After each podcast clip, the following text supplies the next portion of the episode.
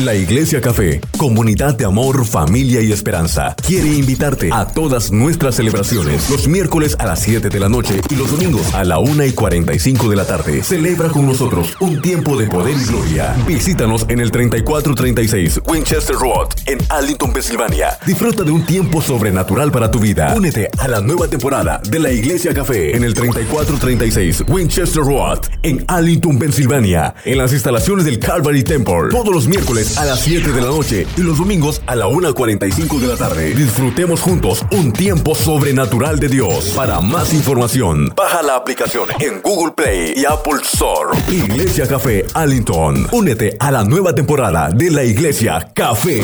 Una iglesia diferente para un tiempo diferente. Encuéntranos en Facebook como La Iglesia Café, una iglesia diferente para un tiempo diferente. So, le damos gracias al Señor porque nuevamente Él nos permite traer la palabra en esta noche. Siempre me gusta contarles porque el Señor es un Dios de sorpresas y yo no sabía que nos iba a tocar a predicar otra vez en el mes de octubre. Pensé que era solo septiembre, pero eso sucede cuando no sé, no, no, escucho las instrucciones bien, no presto atención, no pregunto, pero nada, no es la primera vez ni la última. Esto es preparación. Pero le doy gracias al Señor porque, como nuestro pastor siempre dice, él nunca tuvo la oportunidad en la iglesia que él estaba de traer la palabra ni de aprender cómo predicar. So, nosotros aquí somos bendecidos porque tenemos esa oportunidad. Y así tenemos que ver lo que no importa que te enteres tres días, dos días antes de que tengas que traer la palabra. Si confías en el Señor, Él te guiará y Él te ayudará. Amén. Amén. Bendiciones. ¿Cómo están en esta noche? ¿Cómo están? No, no, no, no quiero escucharla. En victoria.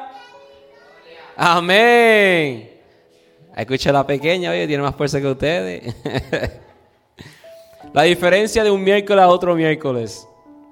Porque el miércoles pasado estaba grave. Y este miércoles, mira cómo estoy aquí parado. Gracias, Señor. Dios glorioso. Tenemos un mensaje hoy. Pero antes de hablar del mensaje, bueno, yo y Dios dimos una palabra el domingo. Y llegué a casa, gracias a Dios, y estaba más tranquilo. Y dije, ok, puedo coger un break ahora. Llegan los pastores. Entro el martes con Bárbara, damos la clase para los de estudio a los hermanos. El miércoles cogemos un break. Y el viernes tranquilo. Y domingo nos toca de nuevo, ok. Pero cogemos un break. No. Eso no pasa. Como saben que es un maratón de la vida. Y hay que seguir, y hay que seguir, y nunca podemos coger break. So, cuando estamos el domingo por la noche en casa, mi esposa querida me dice, bueno, yo le dije, yo dije, gracias por tu ayuda, mi amor, te quiero mucho, gracias por tu apoyo. Y ahí mismo me dice, bueno, de eso mismo te quería hablar. Yo, ¿de qué tú hablas? Y dice, bueno, nos toca predicar el miércoles de nuevo. Y nos toca predicar el miércoles de nuevo, yo le dije. Y yo dije, pero yo, yo prediqué el domingo. Estoy supuesto coger break. El Señor no quería eso. El Señor no quería eso. So, como me meto, me meto a bañar, me estoy dando un baño tranquilamente y estoy pensando, oye, ¿qué puedo ya dar un mensaje? Señor, ayúdame. Cuando salgo le digo, mi amor, nosotros predicamos de, las parejas, podemos predicar de los hijos. Dice, de los hijos. Dice, sí. Dice, gracias a Dios porque el Señor te confirmó eso. Fue una confirmación del Señor. Y la prédica que le vamos a estar trayendo hoy es criando hijos para el reino de Dios. Tenemos que introducir a Dios a nuestros hijos. ¿Cómo yo puedo introducir a Dios a mis hijos? y cómo ustedes pueden introducir a Dios a tus hijos. Hay muchas maneras de hacerlo. Primero, tus hijos tienen que ver el amor del Padre en ti. Si tú eres un padre amoroso, van a saber que Dios es amor. Si eres un padre y tu hijo te tiene miedo, le van a tener miedo a Dios. Tú como padre estás ahí cuando están en peligro, necesitan un consejo, están enfermos, cuando tienen hambre, cuando tienen miedo. Y al ellos ver tu apoyo, así mismo van a ver a Dios. Ya está comenzando una introducción buena. ¿Cuánto pueden decir que leen la Biblia con su hijo? Deberían estar las manos todas levantadas. Yo leo la Biblia con mi hijo y leo un devocional.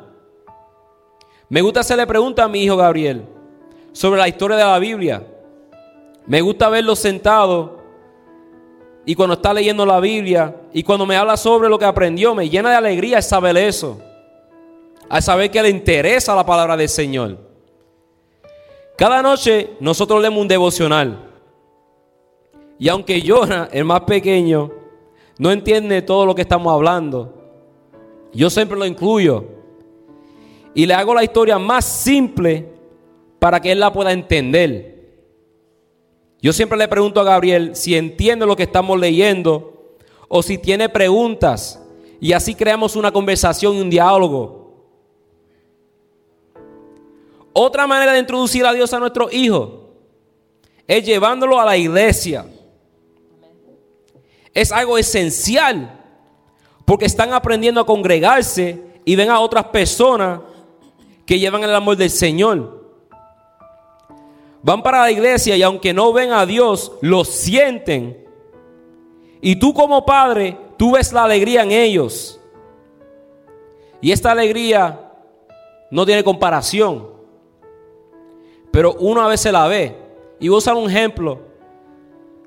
El viernes pasado, estaba recortando dos, de mis clientes. Uno tiene 16 y el otro yo creo que tiene 12 o 13 años. Y mientras lo estoy recortando, llegan, están peludos, a veces están que dos o tres semanas sin recortarse, pero cuando llegan yo los dejo nuevos. Se los siento en la silla, los recorto y le digo al padre siempre, porque el padre siempre está pendiente de lo que estoy haciendo. le digo al padre, vela, porque yo saco el espejo, el espejo es doble. Y cuando se lo abro, él ve la sonrisa que tiene su hijo. La sonrisa de alabalado. Es una alegría que ellos tienen porque se ven y dicen, wow, estoy nuevo. Uno ve esa alegría en ellos. Uno aprende de enseñanzas nuevas. No solo que aprendan en la iglesia, pero en la casa también. Jonah tiene seis años. Y pregunta a veces si vamos para la iglesia. Y yo le digo que sí. Dice, where are we going, Dad? Is there church today? Y yo le digo, yeah, there's church today. Muchos niños y jóvenes preguntan eso porque tenemos muchas actividades en la iglesia y a veces quieren quedarse en sus casas. Y muchos padres permiten que sus hijos se queden en su casa. Pero ¿por qué lo hacen? Yo digo, ¿por qué hacen eso? No lo deben de hacer. Y voy a usar un ejemplo. Hace un mes, yo creo que un mes, el mes pasado, o ya dos meses llevamos, fuimos a visitar una iglesia y fuimos a escuchar la palabra del apóstol Carlos. Y, y en esa prédica que él estaba dando y ese testimonio que le estaba dando, él había hablado de eso, de sus hijos. Y que una vez un miembro, yo no sé si era un miembro o era otro hermano o, era una persona que vino de visita o alguien que él conocía, le dijo a él, pero hombre, tú no le das break a esos muchachos, deja que tengan libertad a veces, deja que salgan. Y el apóstol Carlos con toda su sabiduría, la seguridad del Señor le dice, le respondió, le dice, ¿para qué yo voy a dejar mis hijos en casa? cuando yo estoy aquí en la iglesia Y lo que es bueno para mí es bueno para ellos. Él dijo, él prefiere ver a sus hijos sentados acostados en esos bancos que están en la casa o estar afuera de la iglesia. Porque aunque sea, están recibiendo palabra del Señor. Están en la casa del Señor. So, como habló Greg, muchas veces, ¿verdad? Tenemos hijos, porque yo también tengo uno que uno sabe qué es lo que los niños quieren decir a veces sin ellos decir mucho, porque con sus actitudes y como la manera en que se comportan, ellos pues, quieren decir mucho. Y mi hijo más grande pues tenía un tiempecito donde hasta los domingos le pesaba ir, ir a la iglesia. Y decía, no, que vamos a la iglesia mucho y me estoy perdiendo la lucha libre en la televisión, cosas así, ¿verdad? Y yo solo adentro me reía, ¿verdad? Porque es un niño, pero ya está en esa etapa de la adolescencia, ya va a entrar pronto. Y yo calmamente le oré a Dios primero y le dije al Señor que me diera palabra para él, para animarlo, porque yo sé que nosotros podemos confiar en él y dejarlo en la casa solo, pero no nos gusta, porque nuestra casa es 20 minutos de aquí y él solo tiene 12 años, va para 13. Si tuviera como 16, 17 años ya es diferente, ¿me entienden? Y entonces yo le dije a él, bueno, yo sé que puedo confiar en ti, tú y papá podemos, tú, yo y tu papá podemos confiar en ti, pero me gusta saber que tú estás aquí al lado de nosotros, donde te, te podamos ver, podemos ver qué es lo que está sucediendo, si Dios no quiera te pasa algo, no tienes a nadie en tu casa porque Jonah es muy pequeño para que se quede con él. También le hablé de que al er hacer ese sacrificio, Dios lo va a recompensar a él también. No es solo a nosotros, los adultos, a los niños también. Y le estoy explicando estas cosas porque yo sé que en un tiempo, cuando ya él esté en la etapa de, adulto, se le va, él se va a acordar de esas palabras que nosotros, sus padres, le dimos, esos consejos de que cuando tú haces las cosas para Dios con amor, vas a ver los frutos, vas a ver que los sacrificios valen la pena. Y esos sacrificios, ¿verdad? Son cosas tan pequeñas que nosotros hacemos. Y le expliqué a él que lo que Jesús hizo por nosotros fue tan grande, fue el sacrificio más grande que han hecho. Nadie se puede comparar con eso. Y lo que Dios nos pide a nosotros es tan pequeño y es poco tiempo. Muy poco tiempo. Entonces, le doy gracias a Dios porque Él ya lleva un tiempo que lo veo más animado para venir a la iglesia, para compartir con sus amiguitos, sus hermanos en Cristo. Y me alegro porque yo sé que son cosas que vienen, si no, nos afecta a nosotros, ¿verdad? Ese desánimo, a veces el cansancio, a ellos también le va a afectar. Pero lo importante es que tú los vayas enseñando desde pequeños, porque ya cuando estén grandes se les va a hacer un poquito más fácil, van a entender un poco más. Lo próximo que quiero hablar es para criar hijos para el reino de Dios tenemos que atesorar a nuestros hijos. La palabra en Salmo 123, perdón, Salmo 127, y es el versículo 3. La palabra dice que los hijos son un regalo del Señor, son una recompensa de su parte. Nuestros hijos son un regalo. Y cuando alguien te da un regalo a ti, ¿qué tú haces con ese regalo? Tú lo cuidas, tú lo guardas, no dejas que nadie lo, toque mucho, lo pones en un lugar y, ¿verdad? Lo quieres bien bonito, bien nice. Los cuida. So, así mismo es con nuestros hijos. Dios nos ha dado esa confianza de criar a sus hijos, porque ellos son nuestros hijos aquí en la tierra, pero son hijos de Dios. Y lo que es de Dios es bueno. Y lo que es de Dios nadie puede bregar con ellos, nadie los puede atacar. Entonces nosotros como padres debemos ser amorosos, debemos enseñarle esa afección. Ayer en la clase estuvimos hablando de rechazo y hablamos de unas cosas en la niñez, también en la adolescencia, donde muchos padres no le enseñan amor a sus hijos, no le dan ese abrazo, un beso. Y es algo que viene desde generaciones antes, porque mi abuela no, no era una que enseñaba afección, entonces yo tampoco, mi mamá tampoco, y mis, mis, mis, hijos tampoco van a, van a tener ese amor. Tenemos que cortar con eso. Tenemos que cortar esas maldiciones porque son causas de rechazo, son causas de cosas que vienen de nuestros antepasados.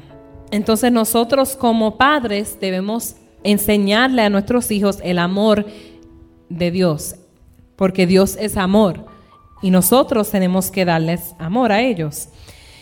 También como padres no debemos ser, crueles ni disciplinarnos excesivamente a ellos.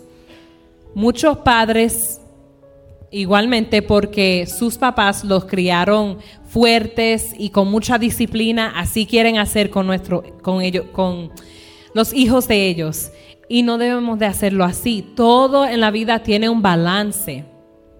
Tú tienes que aprender cuándo corregir a tu hijo con un carácter fuerte, cuándo tienes que hablarle con un poco de amor y cuándo enseñarle de las consecuencias de las acciones de ellos.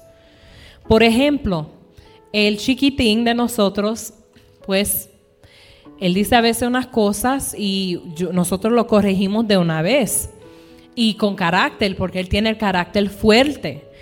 Cuando ya van dos y tres veces que nosotros le hablamos y él sigue en lo mismo, le damos a donde le duele. No es que le damos físicamente, pero le quitamos lo que a él le gusta por un tiempo. O no vas a recoger tus juguetes, pues no vas a jugar con ellos, los vamos a guardar y mañana vamos a ver cómo te comportas, a ver si te devolvemos los juguetes o la televisión le encantan la televisión.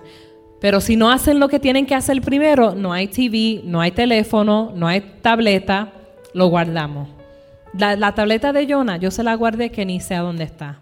Lleva como casi un año que está en la casa, no sé a dónde, pero no le hace falta. So ahí la voy a dejar. So así es como nosotros podemos enseñarle y corregir a nuestros hijos con consecuencias muchas, muchos de nuestros abuelos y nuestros papás se criaron muy fuertes que les pegaban golpes, pero golpes duros, no es una nalgada, porque a veces uno como padre, ¿verdad? Le da una nalgada a sus niños, pero te estoy hablando de que hacían cosas que yo digo, eso es demasiado ya, es torture, es una tortura. Y nosotros no debemos de hacerlo, porque mi mamá fue una mamá buena y ella no me pegaba tanto, no, ella me gritaba. So, yo podía lidiar con eso. Pero mi papá, él era bien bruto, porque así el papá de él lo crió a él. Y él por todo quería pegar con la correa. Con la correa. Ah, que me hablaste mal a tu mamá, correa. Ah, que empujaste a tu hermano, correa. Que yo tengo hasta una cicatriz en mi pierna porque con la correa me sacó la piel. Y yo digo, yo crecí, yo dije, no, a mis hijos yo no le voy a dar con una correa, ellos no son animales, no son, no sé, ¿a qué, a qué, animal le dan con la correa? Los, los caballos. las correas no existen en casa a veces, a veces yo estoy buscando y andan encerradas las correas. Yo las yo la escondo. Yo le digo a Greg, no, no juegues con correa así porque a mí no me gusta eso, eso es un trauma. Y yo dije, no, a mis hijos yo no le voy a dar con la correa. No es que, como les dije, a veces uno pero es mejor hablarles a ellos, enseñarlos, porque Greg me dice, no, que nosotros le hablamos a cualquiera de los dos dos y tres veces y no hacen caso. Y yo le digo, es que por lo, más que tú le digas a un niño una cosa una vez, no lo van a entender, lo van a seguir haciendo. pero es de enseñar, es práctica. You have to repeat yourself, repetirte muchas veces. Pero llega un tiempo donde ya son grandecitos y hay que ¿verdad? Eh, enseñarles y decirles que todo tiene un balance, hay límites. Como dijo Greg también, nosotros como, como padres, como somos, así nuestros hijos van a ver a Dios. Si somos padres llenos de amor, bondadosos, padres con alegría, así van a ver a Dios. Porque ellos van a entender que nosotros fuimos creados por Dios, somos hijos de Dios. Entonces van a decir, pero si tú te portas mal y eres hijo de Dios, entonces, y Dios, ¿cómo, cómo es Dios entonces? Es así de fuerte, le van a coger miedo. En la palabra dice en Colosenses 3:21, si lo quieren buscar. Colosenses 3:21 dice, padres, no exasperen a sus hijos para que no se desanimen, no sean muy fuertes, no sean muy demasiado. Es, exasperar quiere decir lastimar o irritar. No sean así porque los van a desanimar. Cuando tú eres muy fuerte con un niño, un adolescente, ellos se van a poner rebeldes. No van a querer ir a la iglesia, no van a querer hacer nada lo que tú les digas porque te quieren, te van a querer lastimar a ti.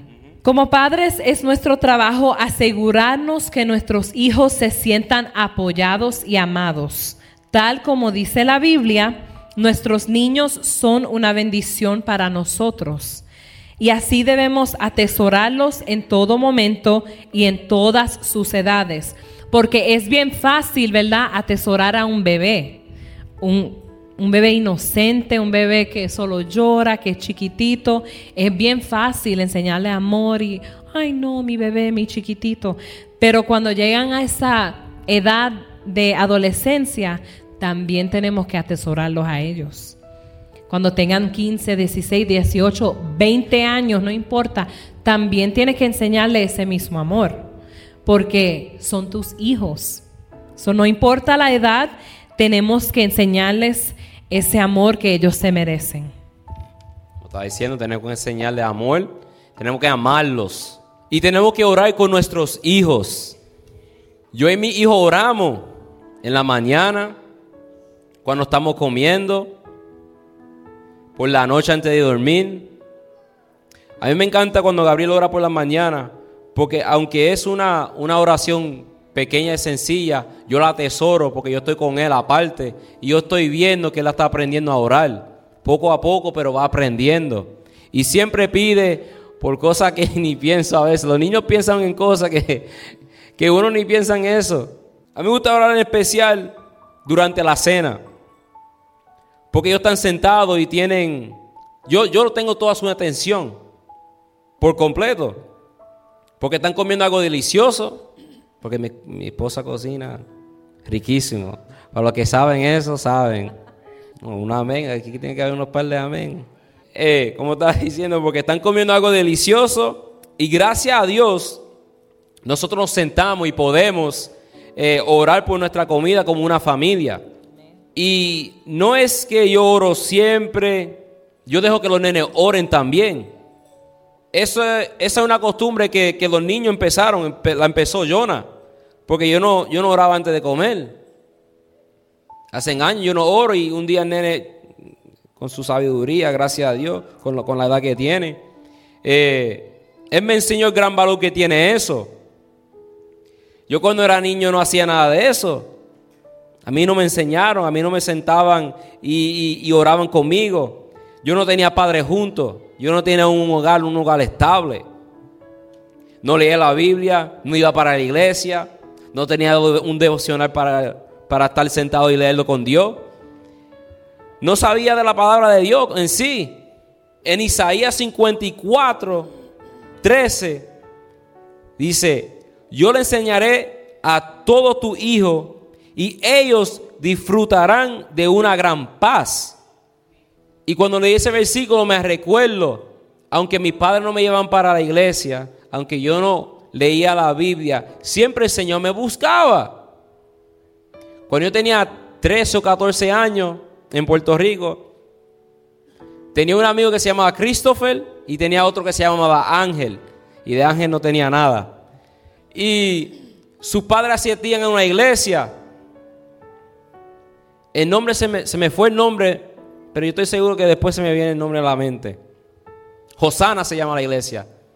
En Isabela, Puerto Rico. Y él me invitó a la iglesia. Yo dije, pero mi mamá no tiene carro. Y él me dice, no te preocupes que yo te recojo. Me dice el papá de mi amigo Ángel. Yo dije, ok, I'll go. Y yo me metía, me ponía mi, mi, guayabera. Yo tenía guayabera para ese tiempo. Estaba hablando como 2005, 2004 yo creo que era. Me ponía una guayabera y unos zapatitos, unos pantalones. I'm going to church. Yo decía, I'm going to church. Yo con un flow y con una... lleno de alegría, bien contento que estaba yo. Eh, nos, venía, nos recogía una guagua que tenía, era una, una Astro. Para los que saben lo que es una Astro, bendito, eso era, uh, para, eso, para ese año, esa era la, chula, la guagua chula.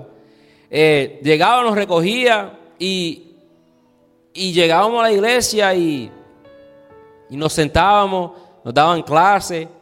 Y siempre me iba contento porque decía, oye, no tengo Biblia, no oro, no sé de la palabra, pero como el Señor trabaja, como quiera me estaba buscando de temprana edad y yo no entendía eso. Yo le doy gracias a Dios por, por el papá de Ángel porque él no tuvo que hacer eso. Y ahora entiendo, él estaba haciendo el trabajo del Señor.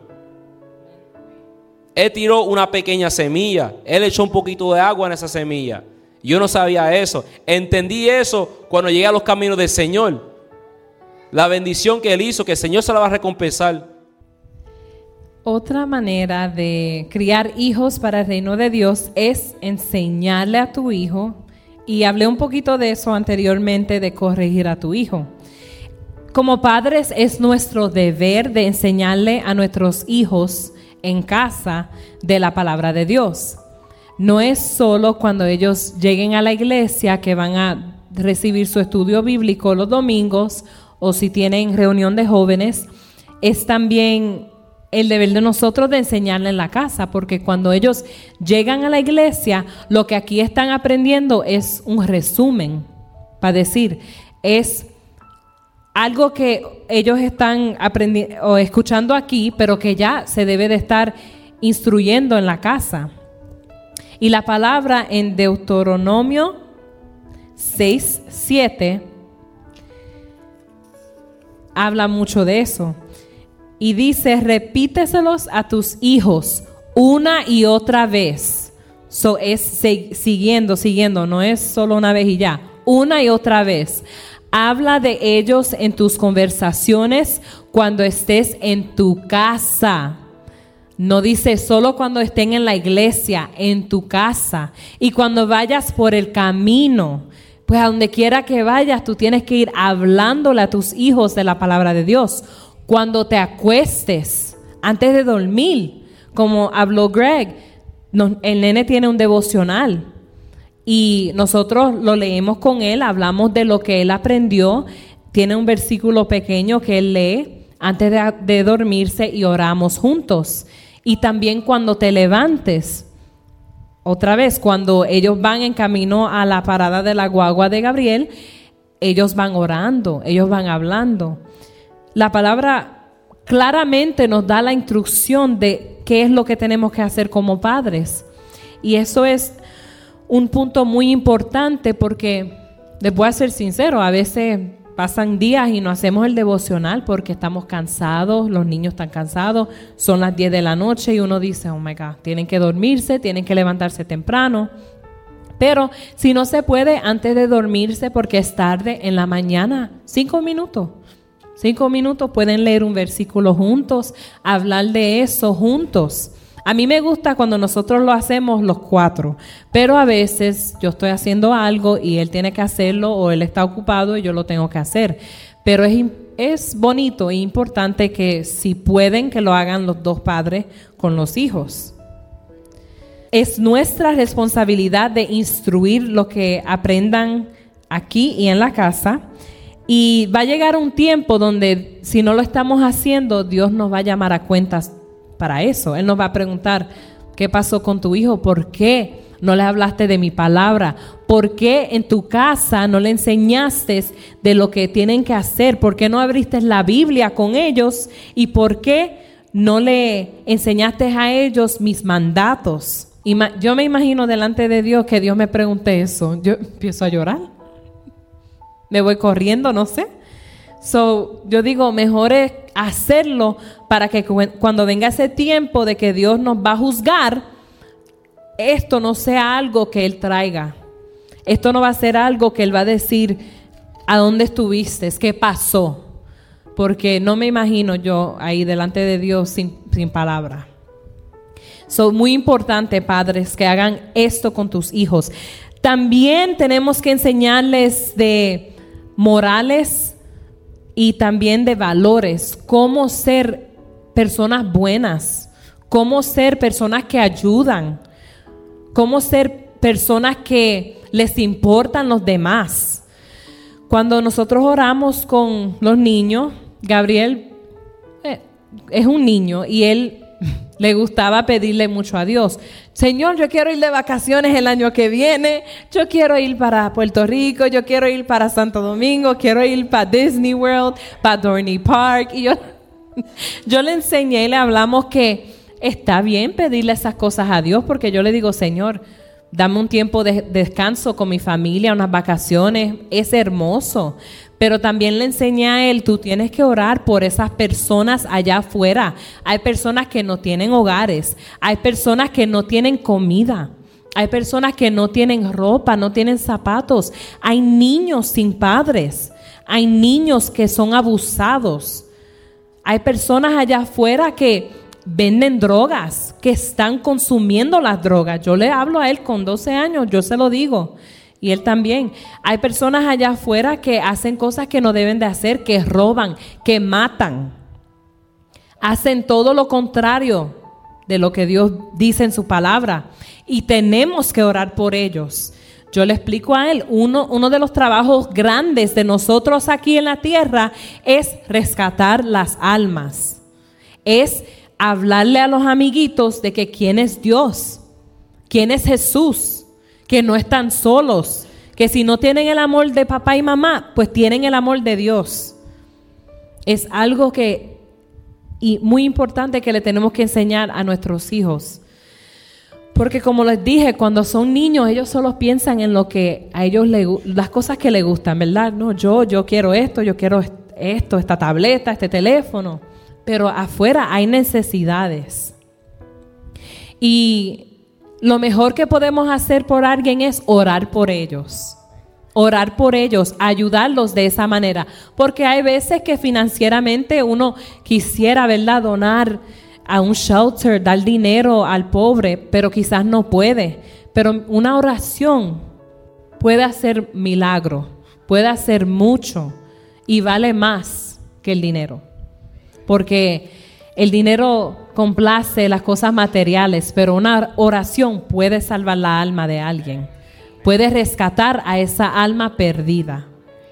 Y no es muy temprana en la, en la edad de que un niño pueda orar por los demás. Para corregir a nuestros hijos, tenemos que hacerlo a través de una disciplina cuidadosa, como hablé con mucho amor, mucho entendimiento, paciencia. Y Padre, nosotros no somos perfectos, tenemos falta.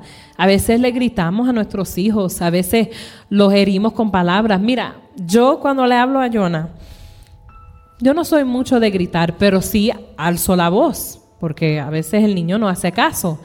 Yo le hablo y fuerte, ¿sabes? Con carácter, él me dice, ok, mam, pero no me tienes que gritar así. Y yo le digo, ok, Jonah, perdóname por hablarte fuerte, pero es que cuando te hablé suave no me escuchaste. Te lo dije dos y tres veces. So tuve que alzar la voz un poquito para que tú reacciones. Y él me dice, ok, mom, ok, mom, ok. Como que ya entiende. Y yo pues me aguanto la risa porque él está aprendiendo Pero le pido perdón porque reconozco que fallo. Yo fallo como madre. A veces no soy tan paciente, pero les enseño que les pido el perdón y les enseño que no somos perfectos, que nosotros tenemos faltas y tenemos culpas. Las escrituras nos dicen que Dios disciplina a sus hijos.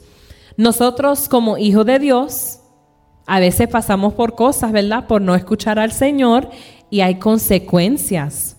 Y Dios nos tiene que castigar. Yo pensaba que Dios no castigaba.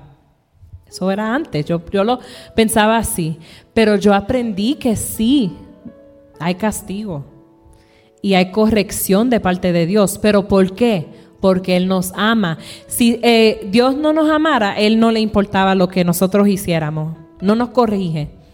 Pero Dios nos ama tanto que Él quiere que seamos salvos, que hagamos el bien para vivir una vida bien, llena de frutos. Y por eso es que Él nos corrige. Hebreos 12, 5 habla de la disciplina de Dios.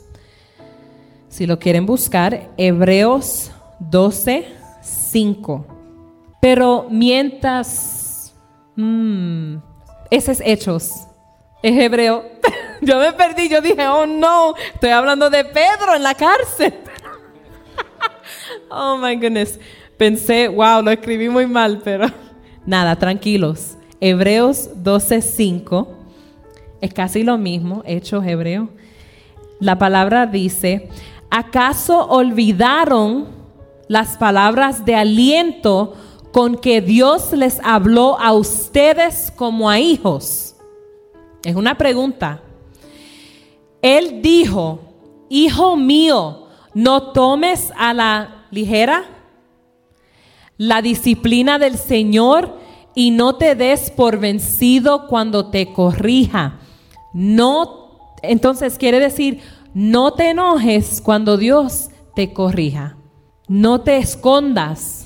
Por ejemplo, cuando hablé con lo de Jonah, que le alzo la voz un poquito fuerte o lo corrijo, él me dice, pero no me tienes que hablar así. Yo le digo, ok, pero entiéndeme, esta es la razón, porque yo quiero que tú hagas las cosas bien.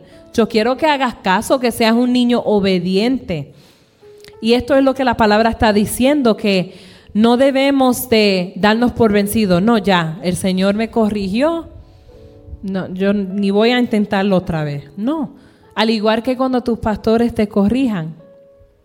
Así como tú corriges a tu hijo, tu pastor te va a corregir a ti. No sé por qué estoy hablando de eso, pero es algo que aprendí y aprendemos que la corrección es porque nos aman porque nos quieren, quieren que nosotros hagamos las cosas bien y que tengamos fruto, que mejoremos. Y es para nuestro beneficio, aunque no lo veamos así en el momento, ¿verdad? Estamos un poquito tristes, pero es con amor. Yo nunca, yo nunca digo que el pastor me va a regañar. Yo digo, él me va a dar una charla para yo mejorarme. Ah, para la oficina. Grete, llamaron para la oficina. Así mismo dicen, you're in trouble, Greg, you're in trouble. Y yo digo, I'm not in trouble. I said, he's probably to give me a candy or give me some, son, he's to take me out for lunch. Me lleva para almorzar o me va a dar un dulce o algo. En Efesios 6.4 dice, en Efesios 6.4, los hijos son un regalo del Señor. Son una recompensa de su parte. So Gabriel is a gift from God. Jonah is a gift from God. Right, Jonah? Right, Gabe? Debemos criar a nuestros hijos con amor y bondad. ¿A ti te gustaría que te trataran con amor? Sea la influencia de tu hijo como el Señor es para ti. No hay ningún héroe, déjame decir eso de nuevo, no hay ningún héroe o influencer, no hay ningún Batman, ningún Superman, ningún, qué sé yo, Pincho Man, Aguacate Man, nada. que sea mayor que Dios. Y tú como hijo de Dios, yo soy una influencia, una influencia positiva, lleno de amor y alegría. Como el, ¿cuándo fue? Hoy es miércoles, fue el lunes. El lunes. El lunes, Jonas estaba quejando porque le dolía el diente. Y yo lo miraba y decía, ¿qué te pasa, papi? My tooth hurts, my tooth hurts. Ah, y estaba llorando. Y yo sentado en la escalera mirándolo.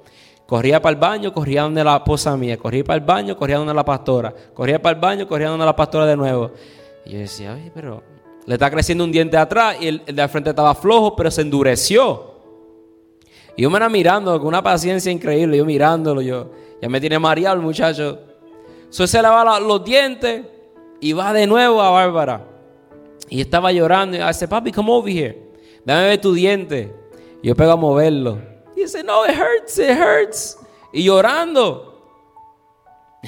y yo sigo mirándolo. Yo dice, let's take out your tooth. No, no, un show increíble. No, el diente mío, que my tooth, I don't want it to go down. Vamos a tener que ir para el dentista. No, I don't want to go to the dentist. Decía, the dentist, no. Y como está mirando, él sabe. Right, Jonah?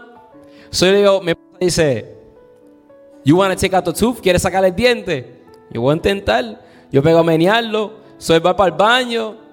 Y pega a menearlo. Y dice, es luz, es luz. Y dije, eso lo sé yo, papi. I know it's luz. Yo cojo una servilleta y pego a jalar. Y con la servilleta no se puede porque se sigue resbalando. Yo digo a mi esposa, yo digo a la pastora, vete a buscarme un pañito de eso, los, micro, los microfiber cloths. Vaya a buscarme un microfiber cloth, que ese diente lo voy a sacar ya mismo. Sol viene donde mí, yo tengo microfiber y, pego jalar y pego y, y, jalo en una que yo digo, salió el diente. Y yo veo el paño y digo, oye, el diente no está ahí, ¿dónde cogí el diente ese? Cogió pierna el diente, ¿qué pasó? Y dice, my tooth, my tooth, me dice, my tooth. Y ya ver el diente, a ver el diente, digo, dame, dame. Wow, yo digo, wow, qué clase de diente. Y él, como que estaba, todavía estaba como que no se creía que el diente había salido.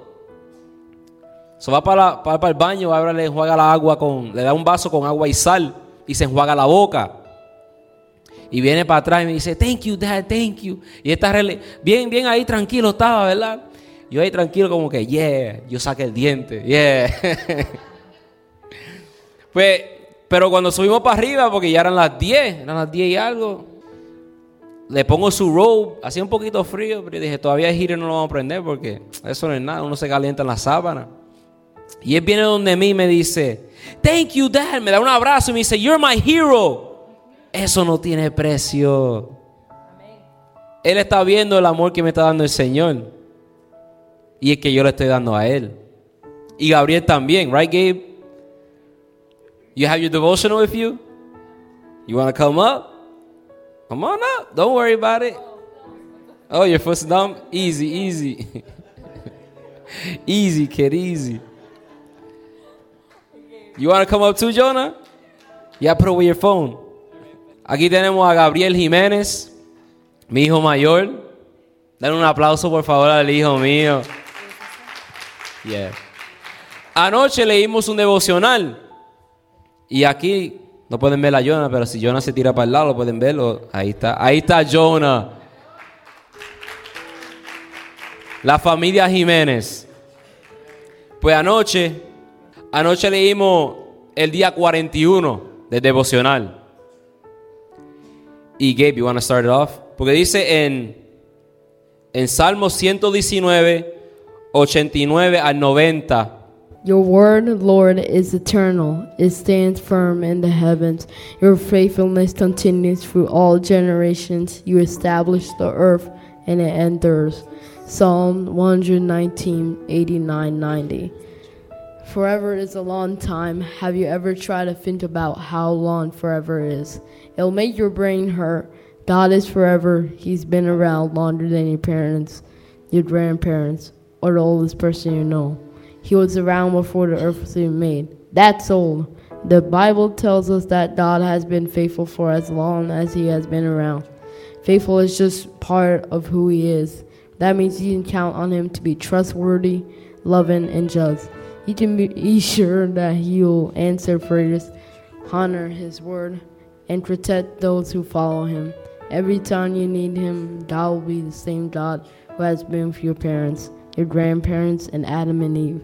When things don't make sense and you don't understand why bad things happen, you can count on God to be there with you and use those hardships for good in your life. Thank God. So, para traducir, él leyó Salmo 10 119, del 89 al 90. Después del Salmo habla de lo que leo y dice que la palabra siempre, forever, es por mucho tiempo. ¿Alguna vez has tratado de pensar en lo largo que es por siempre? Eso te haría que te duela la cabeza. Dios es para siempre y Él ha estado aquí por mucho tiempo, por un tiempo más largo que tus padres, tus abuelos o la persona más mayor que tú conozcas. Él estaba aquí antes de que el mundo fue creado y eso es viejo, dice aquí. La palabra nos dice que Dios siempre ha sido fiel y siendo fiel es solo parte de lo que Él es. Quiere decir que tú puedes contar con Él, de que Él es alguien que puedes confiar, puedes amar y Él es justo. Tú puedes estar seguro que Él te va a contestar tus oraciones, va a honrar su palabra y va a proteger a los que lo siguen. Amén. Cada vez que tú lo necesites, Dios va a ser el mismo Dios que ha estado con tus padres, tus abuelos y con Adán y Eva. Cuando cosas no tengan sentido y no entiendas por qué las cosas malas suceden, tú puedes depender en Dios de que Él va a estar ahí y que Él va a usar esas dificultades para el bien en tu vida. Dale gracias a Dios. Amén. Good job, buddy. Y, y yo le pregunté a Gabriel, yo le pregunté, le dije, ¿qué tú aprendiste de eso? I asked Gabe, I said, what did you learn? And what did you learn, Gabriel? I learned that God has been there forever. And he he's been there longer than his grandparents. Um your parents, every single family member like in the world, Lord. Amén. Good job. Proud of you. Y como pues él aprendió y habló que Dios es un Dios fiel y cuando nosotros ponemos a Dios sobre todas las cosas, podemos ver el fruto de nuestras, nuestros sacrificios, de las bendiciones en nuestros hijos. Y recuerden que estamos creando a hijos para el reino de Dios. No solo nacieron para estar aquí, tienen un propósito. No importa la edad que tengan, de, lo, de, de la edad de bebé hasta que sean adolescentes, adultos, ellos importan. Y espero que hayan aprendido lo que hablamos hoy y que sea una instrucción para, para nosotros fue algo que aprendimos más y yo sé que eso los ayudó a muchos, ¿verdad? Los que son padres o que van a ser padres pronto. Y le damos gracias a Dios por, por darnos este momento. Exacto. En conclusión, nosotros aprendimos cómo orar con nuestros hijos, pasar tiempo con nuestros hijos, cómo tratar a nuestros hijos. Y todo eso tiene un, no es que tiene un precio, pero es algo que uno debería de hacer. Uno tiene que hacer eso.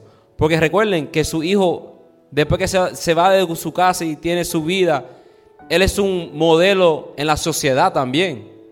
Es dar el ejemplo que tú le diste a él. So, si tú lograste cambiar su vida a él, él va a lograr cambiar la vida a otros positivamente. Y para el Señor. Porque nosotros estamos aquí para hacer el trabajo del Señor al final del día. Con eso dicho, espero que hayan aprendido algo. Que cuando lleguen a su casa pasen más tiempo con su hijo. Pero con eso dicho, espero que hayan aprendido algo. Espero que usen lo que hayan aprendido esta noche.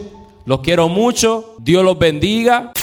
La Iglesia Café, comunidad de amor, familia y esperanza, quiere invitarte a todas nuestras celebraciones los miércoles a las 7 de la noche y los domingos a la 1 y 45 de la tarde. Celebra con nosotros un tiempo de poder y gloria. Visítanos en el 3436 Winchester Road en Arlington, Pensilvania. Disfruta de un tiempo sobrenatural para tu vida. Únete a la nueva temporada de la Iglesia Café en el 3436 Winchester Road en Arlington, Pensilvania. En las instalaciones del Calvary Temple. Todos los miércoles a las 7 de la noche y los domingos a la 1.45 de la tarde. Disfrutemos juntos un tiempo sobrenatural de Dios. Para más información, baja la aplicación en Google Play y Apple Store. Iglesia Café Arlington. Únete a la nueva temporada de la Iglesia Café.